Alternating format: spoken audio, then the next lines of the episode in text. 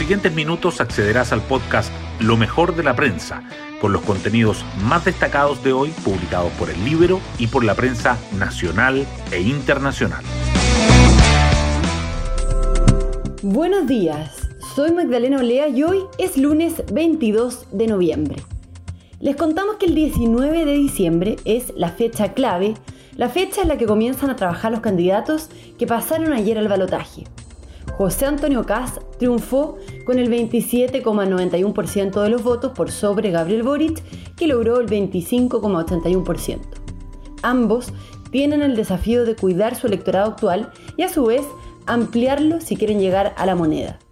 El centro es la niña bonita a conquistar, así como el aún indescifrable votante de Franco Parisi, que logró empinarse en un tercer lugar por sobre Sebastián Sichel y Yanna Proboste.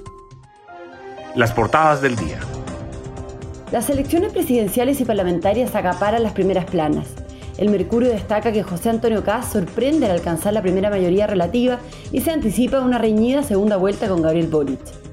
También que Chile Vamos y Republicanos consiguen la mitad del Senado y que los 90 diputados debutantes marcan una profunda renovación de la Cámara. La tercera resalta que Cast y Boric avanzan a una reñida segunda vuelta que Parisi sorprende con casi 13%, que Sichel dará un paso al costado y Proboste llega en quinto lugar, y que la derecha recupera las fuerzas en el Congreso y logra controlar la mitad de la Cámara Alta con 25 senadores. El diario financiero subraya que Kass lidera en primera vuelta y definirá el balotaje con Boric, mientras el Congreso se reconfigura. Además que el mercado, las empresas y los economistas analizan a fondo los resultados y el Libero abre con la propuesta de Kass tras el triunfo, una renuncia y 10 puentes. Y entrevista a Mariana Elwin, quien dice que Boric no es un candidato tan fuerte. Hoy destacamos de la prensa. Kass y Boric pasan a la segunda vuelta con el desafío de conquistar el 46% del electorado que votó por otros candidatos.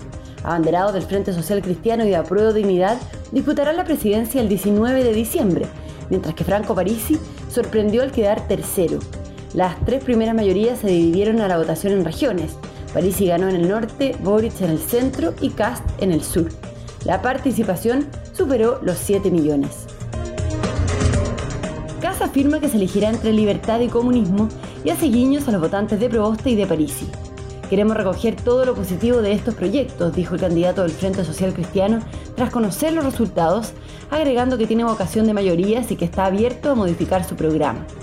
Por su parte, el candidato de Chile Podemos Más, Sebastián Sichel, se mostró disponible para apoyar a Cast y la UDI ya confirmó que lo respaldará.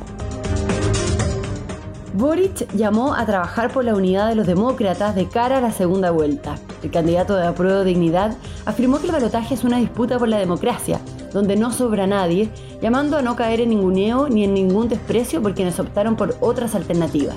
Mientras, Yana Proboste adelantó que seremos oposición, pero no nos da lo mismo quién gobierne. El Partido Socialista, el PPD y el Partido Liberal llamaron a votar por Boric.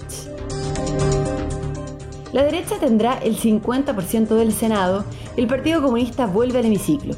La votación parlamentaria marcó un punto de inflexión para la derecha que desde el estallido solo acumulaba derrotas electorales. Chile Podemos Más y el Frente Social Cristiano lograron la mitad del Senado. El Partido Comunista, por su parte, tendrá dos senadores. Además, en la Cámara habrá 90 diputados debutantes, consecuencia del límite a la reelección.